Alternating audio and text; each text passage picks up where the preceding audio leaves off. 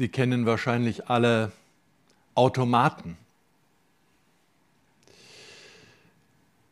Zum Beispiel Verkaufsautomaten. Das ist eine bestimmte Sorte von Automaten. Es gibt da eine ganze Menge Möglichkeiten. Fahrscheinautomaten, Münzautomaten, Geldautomaten, Spielautomaten, Fotoautomaten und was es da sonst noch so alles gibt. Alle gemeinsam haben das Wort Automat oder Automaten. Das ist ein Wort, das kommt aus dem Lateinischen oder wir haben das aus dem Lateinischen übernommen, Automatus, und die haben das wieder von den Griechen übernommen, da hieß es Automatos. Und dahinter steckt von selbst geschehend. Ich hoffe, die Übersetzung stimmt. Ich habe das auch nur nachgeschaut. Von selbst geschehend. Man steckt oben ein, zwei, drei oder wie viel Euro auch immer hinein und unten kommt etwas heraus. Jedenfalls gehen wir meistens davon aus. Bei manchen Automaten kann man sogar wählen, was denn dann da rauskommen soll. Es kommt hin und wieder vor, dass diese Automaten eine kleine Macke haben. Und dann wählen wir etwas und es kommt eben nicht heraus, weil vielleicht der Geld, das Geld in den falschen Kanal gefallen ist, weil das Geld kommt immer wieder unten raus oder es bleibt irgendwo stecken oder die Sachen bleiben stecken dann gibt es solche Automaten mit solchen Drehschrauben, kennen Sie wahrscheinlich, wenn man total ausgehungert auf dem Bahnhof steht und da hat man dann so einen wunderbaren Automat angeleuchtet, all die wunderbaren Sachen, die da herauskommen können. Man hat das Geld eingebracht, aber das gewünschte Teil kommt leider nicht heraus. Und manchmal dreht es sich auch und dann bleibt es im allerletzten Augenblick irgendwo hängen. Dann werden wir in der Regel etwas ungehalten. Zunächst mal klopft man so ein bisschen an den Automat dran, in der Hoffnung, dass sich das vielleicht doch noch löst und dann unten herausfällt. Wenn das nicht geht, dann nehmen wir dann auch schon mal die Faust und bearbeiten das Gerät. Und wenn das nicht hilft, dann helfen dann vielleicht die Füße, die dann auch schon ein gewisses Maß an Wut in sich tragen. Und wir treten dagegen in der Hoffnung, dass dieser Sch schöne Automat endlich das ausspuckt, was wir wollen. Ich habe bei mir und auch bei anderen manchmal den Eindruck, dass wir Gott mit einem solchen Automaten verwechseln. Wir schmeißen oben unser Gebet ein und dann soll unten das herauskommen, was wir uns gewünscht haben. Wir verwechseln Gott mit einem Wunschautomaten. Manchmal reagiert Gott auch tatsächlich sofort. Aber manchmal kommt auch nichts heraus oder das in unseren Augen Falsche. Wir denken, das haben wir doch gar nicht gebetet, das haben wir doch gar nicht gewählt.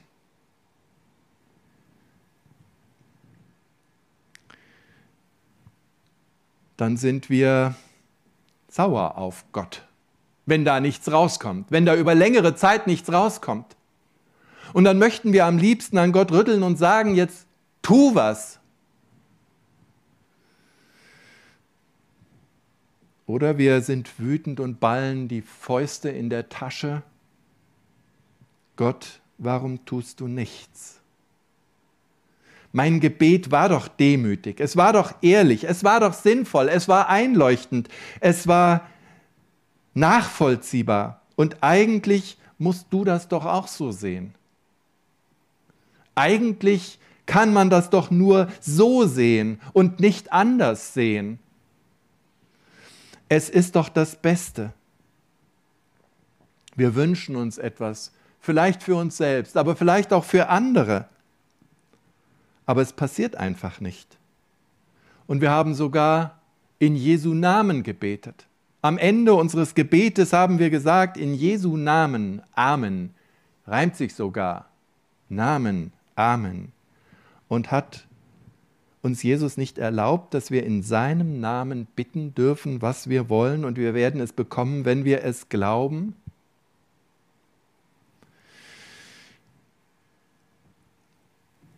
Vorhin klang das schon mal ganz kurz an.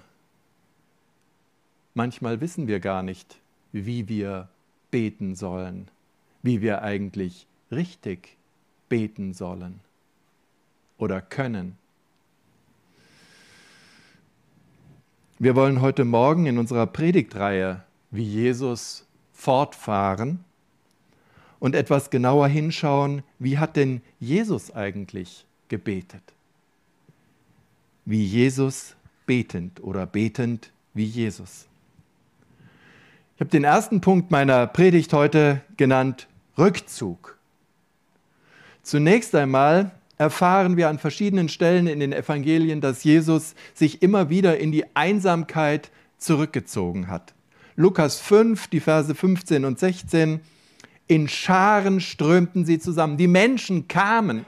Das, was wir uns eigentlich wünschen, dass Menschen zusammenkommen, dass Menschen in Scharen kommen, wünschen wir uns für diese Evangelisation, wünschen wir uns für unsere Gottesdienste dass Menschen in Scharen kommen. Und dann heißt es hier, in Scharen strömten sie zusammen. Es passierte genau das, was wir uns wünschen.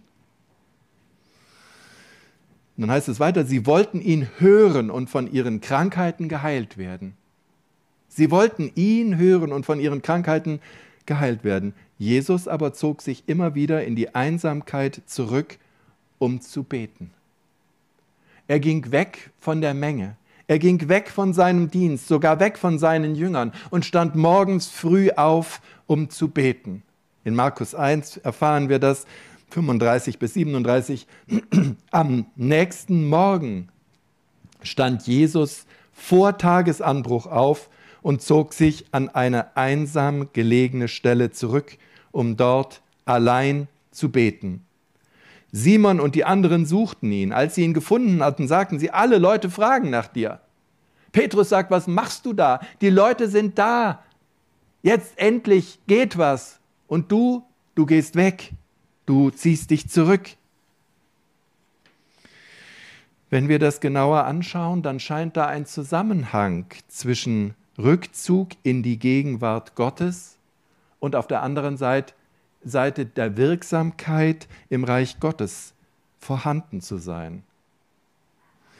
Wir wollen das oft nicht so wahrhaben, weil wir so beschäftigt sind, dass uns der Rückzug schwer, manchmal oft oder manchmal oder oft sogar sehr schwer fällt.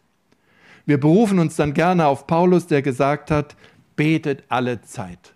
Betet alle Zeit. Und das kann ja dann nur sein, dass ich auch bei der Arbeit bete, dass ich auch auf dem Weg zur Arbeit bete. Denn ich muss ja mein Geld auch als Christ verdienen. Ich muss ja irgendwo von auch leben. Gewiss, ich kann auch beim Autofahren beten. Das mache ich auch. Ich kann auch in der Straßenbahn beten. Da fahre ich seltener. Ich bete sogar manchmal auf der Toilette. Aber wenn wir genauer hinschauen und uns das mal durchüberlegen, meine Frau wäre höchst unzufrieden, wenn ich nur noch auf der Toilette mit ihr reden würde oder im Auto oder in der Straßenbahn. Jeden, Jesus jedenfalls schien das nicht auszureichen, dass er nur nebenbei und auf dem Weg, und er war oft auf dem Weg, mit Gott, seinem Vater, redete und Zeit mit ihm verbrachte, obwohl er zu Fuß unterwegs war und wahrscheinlich extrem wenig auf den Verkehr achten musste damals. Jesus ordnet den Rückzug sogar an, als er seine Jünger beten lehrt. Seine Jünger, seine Jünger sagten, Johannes hat seine Nachfolger, seine Jünger beten gelehrt. Lehre du uns auch. Sage uns, wie wir beten können, wie wir beten sollen. Da war der Wunsch da. Und dann sagt Jesus, Matthäus 6, Vers 6, wenn du beten willst, zieh dich zurück in dein Zimmer, schließ die Tür hinter dir zu und bete zu deinem Vater, denn er ist auch da, wo niemand zuschaut. Und dein Vater, der auch das Verborgene sieht, wird dich dafür belohnen. Zieh dich zurück. Lass alles hinter dir.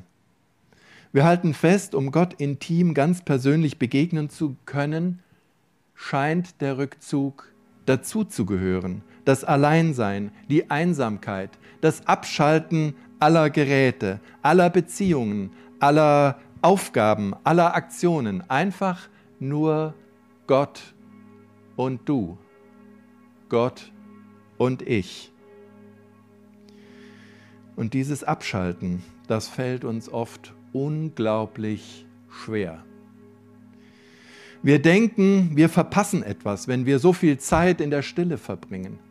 Wir denken, wir müssen doch, das sollte ich erledigen, das sollte ich tun und wenn ich das nicht tue, dann wird das jetzt nicht mehr. Und wir steigen gleich morgens in das Programm ein. Ich habe das schon erlebt, dass ich so in den Tag hineingestolpert bin.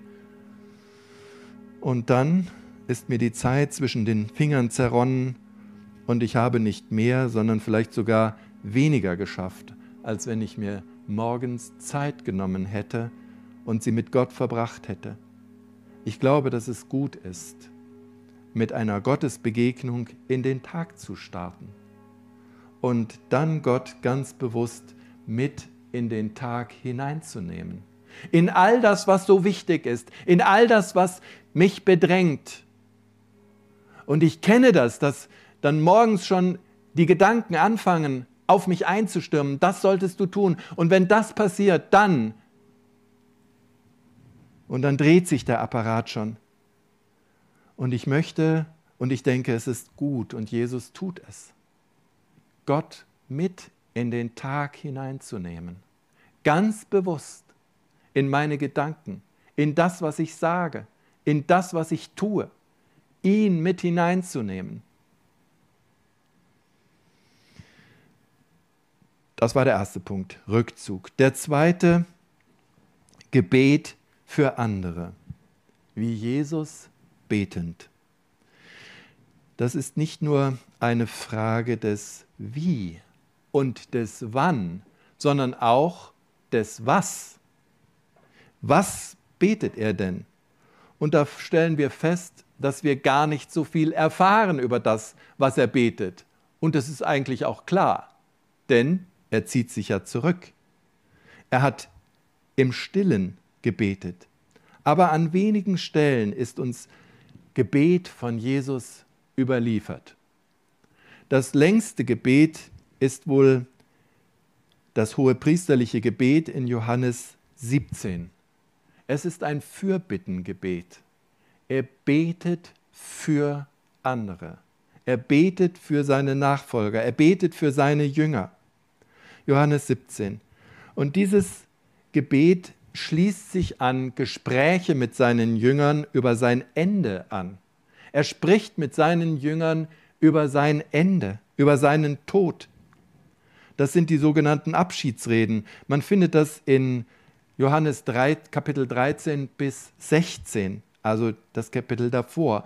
Und in diesen Reden wird ganz viel von dem verhandelt, was Jesus wichtig ist und was er seinen Jüngern mit auf den Weg geben möchte.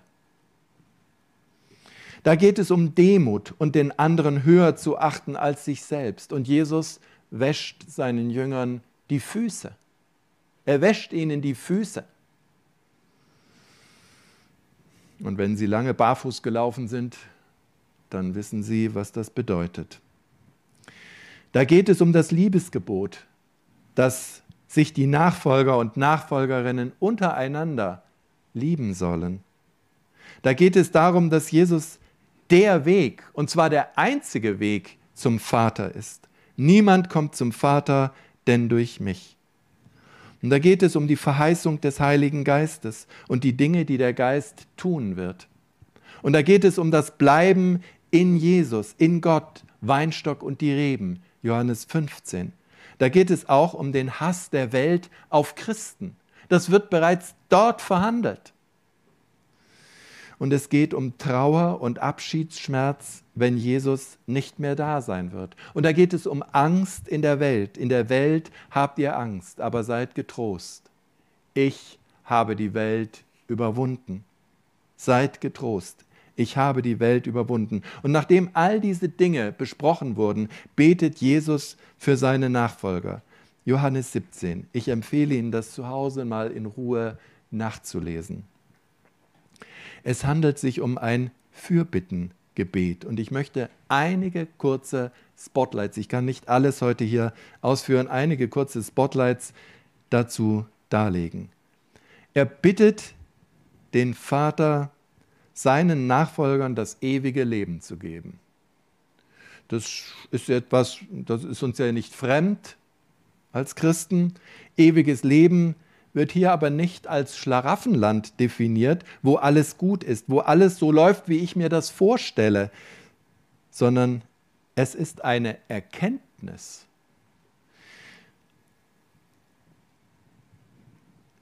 Das ist aber das ewige Leben, dass sie dich, der du allein wahrer Gott bist und den du gesandt hast, Jesus Christus, erkennen. Ich finde, das ist ein interessanter Aspekt. Ewigkeit ist kein zeitliches Phänomen, wie wir das oft einordnen. Wir stellen uns ja Ewigkeit ganz oft als Gegensatz zur Zeit vor. Ewigkeit ist halt Zeit, die nicht endet, aber dann haben wir doch schon wieder die Zeit drinne. Ewigkeit ist etwas ganz anderes. Ewigkeit ist ein Vorgang, der Vorgang, dass wir Gott und seinen Sohn erkennen.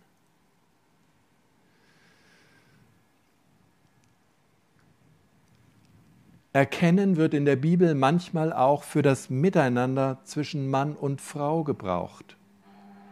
Erkennen heißt miteinander sein, sich vereinen, heißt eins sein und eins werden. Und genau das kommt in diesem Gebet immer wieder vor, dass Jesus darum bittet, dass wir, seine Nachfolger, mit ihm, mit Gott eins sind, wie er mit dem Vater eins ist. Das ist das Ziel, dass wir eins sind mit Gott. Das heißt aber, dass Ewigkeit auch schon jetzt und hier stattfinden kann. Ewigkeit ist nicht nur ein zukünftiges Phänomen.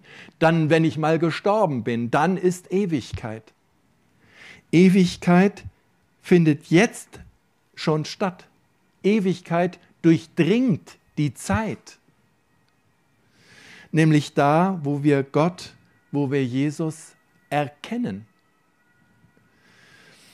Da passiert, das passiert da, wo wir uns ihm aussetzen wo wir mit ihm zusammen sind, so dass er uns seine Wahrheit zeigen kann, seine Wahrheit offenbaren kann. Wahrheit können wir nicht selbst machen. Wahrheit wird offenbart, und zwar in und durch sein Wort. In Vers 17 in diesem Gebet heißt es, heilige sie in der Wahrheit. Dein Wort ist die Wahrheit. Und dieses Wort kann in verschiedenster Form zu uns kommen indem wir die Bibel lesen, durch das Wort der Geschwister, die uns vielleicht etwas zusagen oder die in unsere Situation hineinsprechen, oder auch, dass Gott selbst zu uns spricht. Aber dazu müssen wir ihm auch zuhören. Und damit sind wir wieder bei Punkt 1, Rückzug, Stille und Abschalten. Das heißt auf der anderen Seite, wenn wir ihm nicht zuhören, dann verpassen wir Ewigkeit. Das ist sein erstes Anliegen in diesem Fürbittengebet, dass wir Gott nicht verpassen.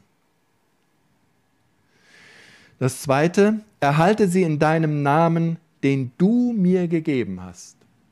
Und der Name ist im Judentum eng verknüpft oder sogar identisch mit der Person. Wenn also Gott die Nachfolger Jesu in seinem Namen erhalten soll, den er auch Jesus gegeben hat, dann heißt das, dass Gott sie in sich, in Jesus erhalten soll. Das ist die Bitte Jesu für seine Nachfolger. Dass Gott sie in sich, in Jesus erhält. Das heißt, wir sind in Gott, in Jesus geborgen, weil wir eins sind mit ihm. Oft leben wir so, als wäre Gott unser Gegenüber, aber wir sind eins mit Gott. Das ist ganz schön schwierig, finde ich, manchmal das sich bewusst zu machen, dass wir eins sind mit Gott, mit dem Gott, der alles gemacht hat. Wir sind eins mit ihm. Und wenn wir das ernst nehmen, dann hört das Sorgen für uns selbst auf.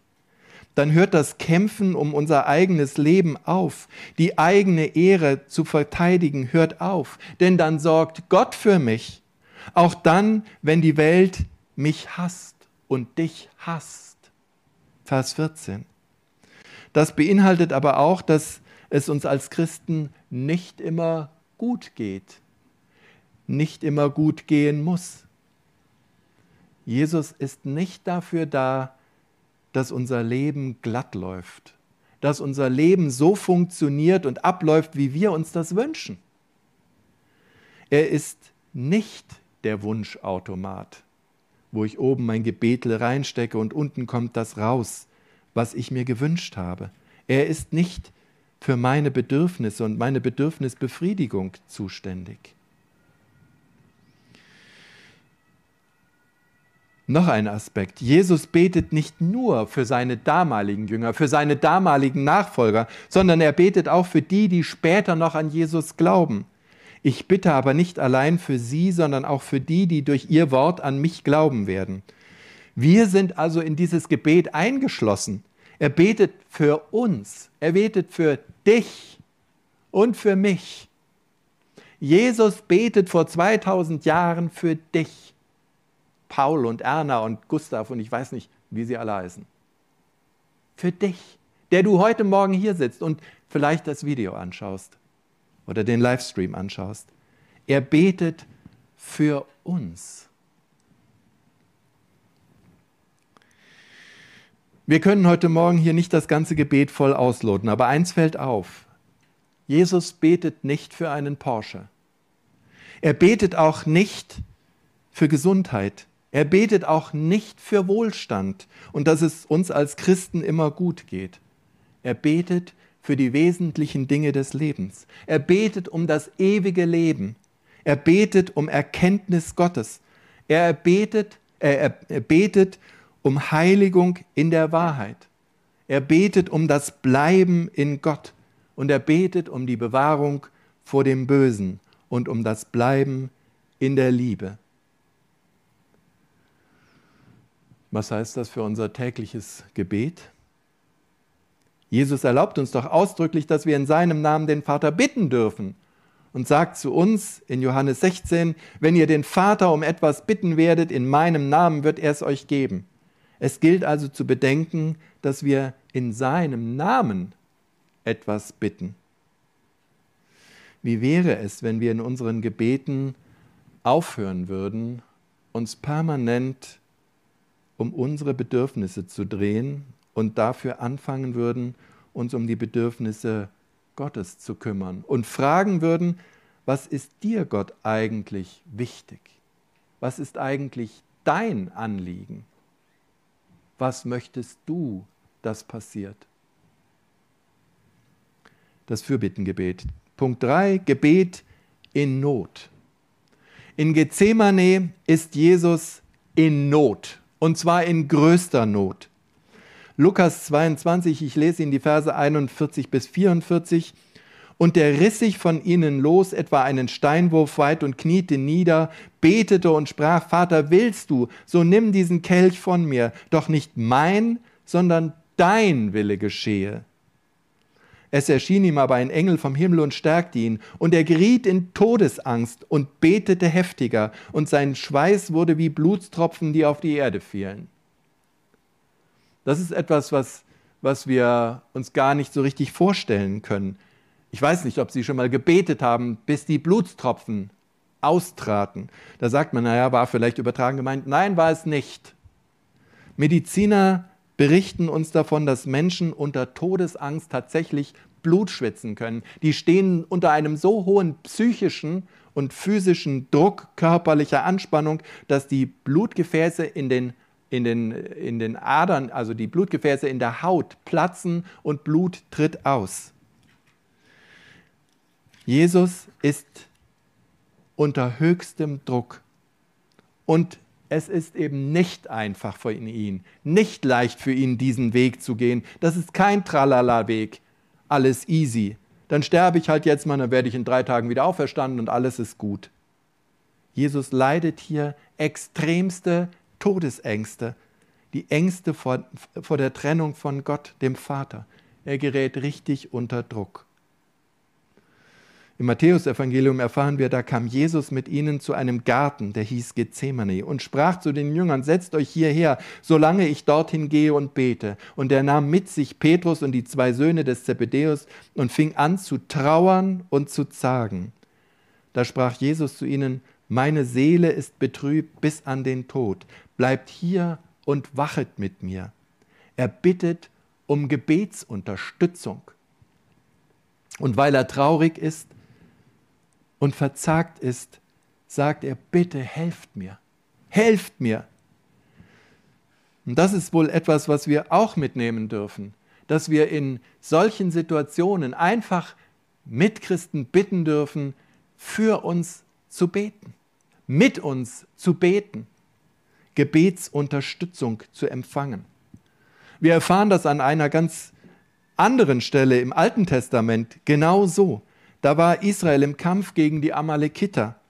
In 2. Mose finden wir das im 17. Kapitel. Ich lese die Verse 8 bis 15. Da kam Amalek und kämpfte gegen Israel in Rephidim. Da sprach Mose zu Josua: Erwähle uns Männer, zieh aus und kämpfe gegen Amalek. Morgen will ich oben auf dem Hügel stehen mit dem Stab Gottes in meiner Hand.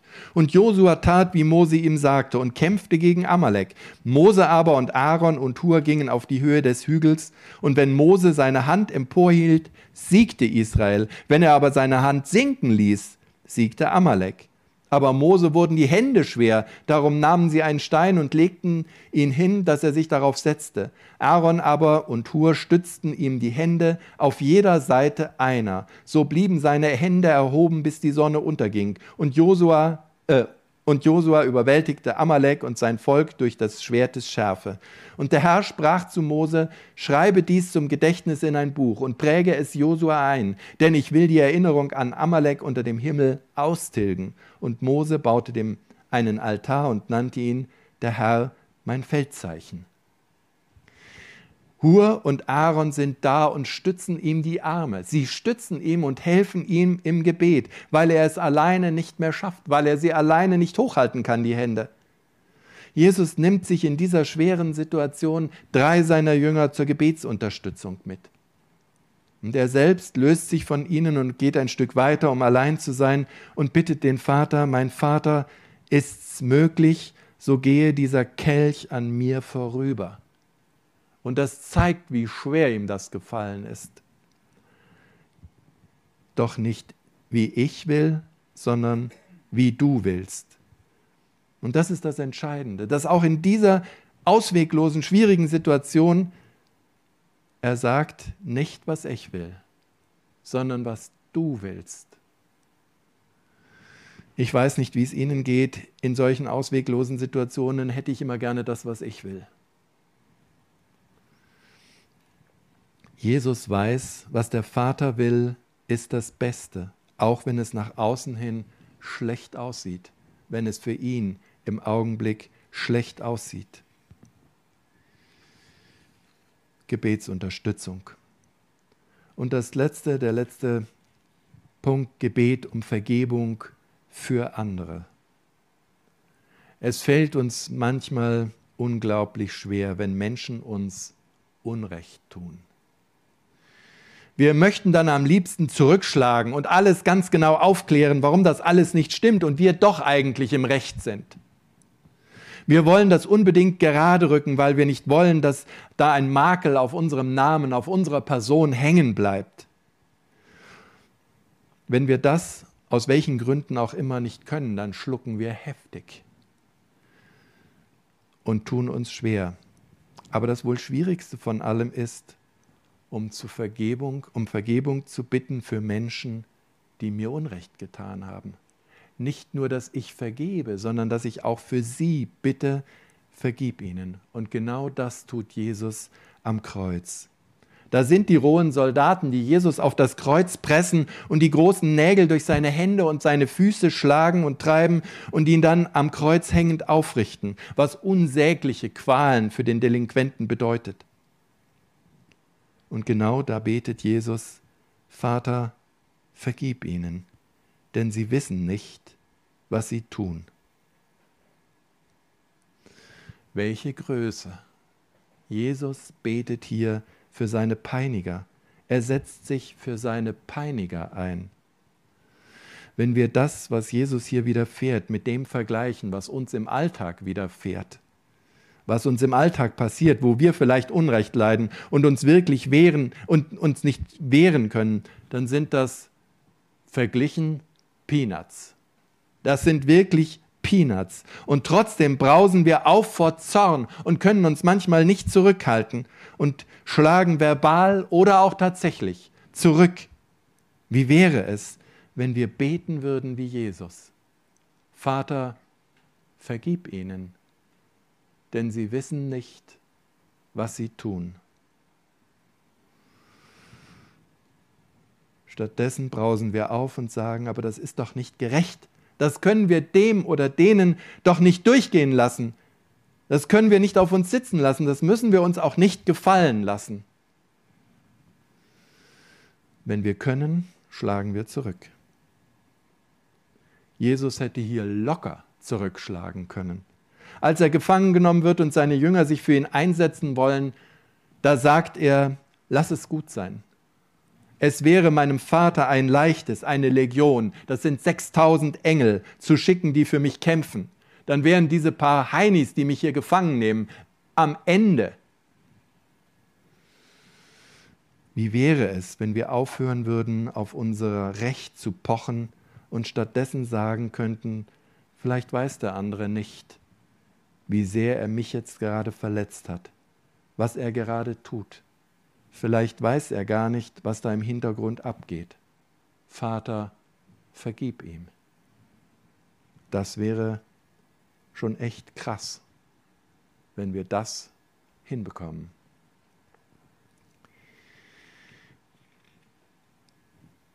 Eigentlich hätte ich gerne noch etwas zum Vater unser gesagt, meinem Lieblingsgebet. Je länger ich darüber nachdenke, desto lieber gewinne ich dieses Gebet weil es mein ganzes Leben umschließt und mein ganzes Leben einschließt und darstellt. Aber das würde heute den Rahmen sprengen und ich schließe an dieser Stelle und möchte noch einmal zusammenfassen, wie Jesus beten. Erstens, er zieht sich zurück, um Zeit mit seinem Vater zu verbringen. Er sucht das Gespräch, er sucht die Gemeinschaft mit dem Vater. Zweitens, er betet für andere, dass sie die Ewigkeit, das ewige Leben nicht verpassen. Er betet um Erkenntnis Gottes, um Heiligung, um Leben in der Wahrheit, um das Bleiben in Gott, um Wahrheit vor dem, um Bewahrung vor dem Bösen, um das Bleiben in der Liebe. Drittens, er ringt in seiner großen Not mit Gott und stellt dabei Gott als den Handelnden nie in Frage und bittet um Gebetsunterstützung.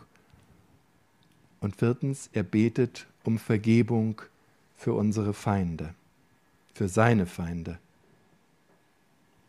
Amen.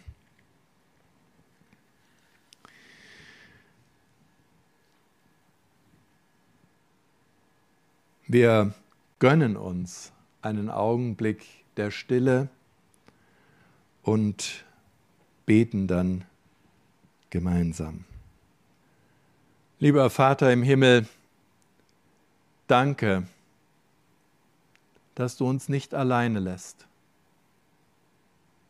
nachdem wir von dir fortgelaufen sind, sondern dass du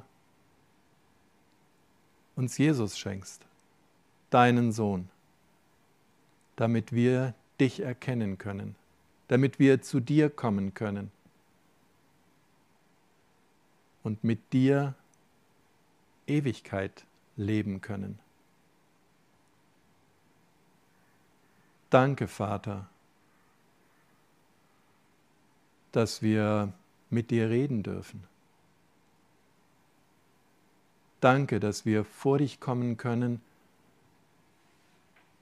und dir unser Herz ausschütten dürfen.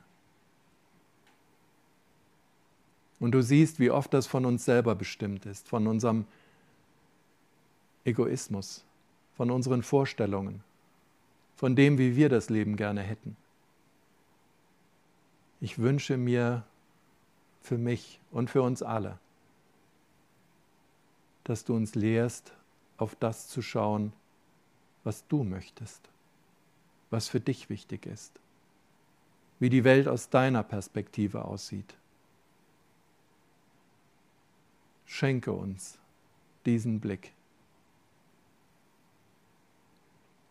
Vater, und du siehst gerade dann, wenn es für uns schwierig ist, wenn wir uns ungerecht behandelt fühlen, wenn wir in die Enge kommen, dann fangen wir an, zu kratzen, zu beißen, zu treten, um uns zu schlagen und all das irgendwie aus der Welt zu schaffen.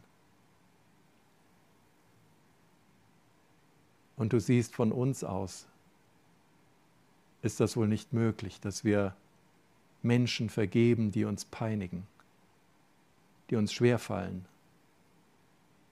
die uns Unrecht tun. Und ich bitte dich, dass dass du uns so in dich hineinnimmst, dass wir aus diesem Schutz heraus das anschauen können und sehen können und dann bitten können für die, die uns schwerfallen, die unsere Feinde sind, dass wir für sie vor dir eintreten können. Wir schaffen das nicht, aber du kannst das wirken in unserem Leben.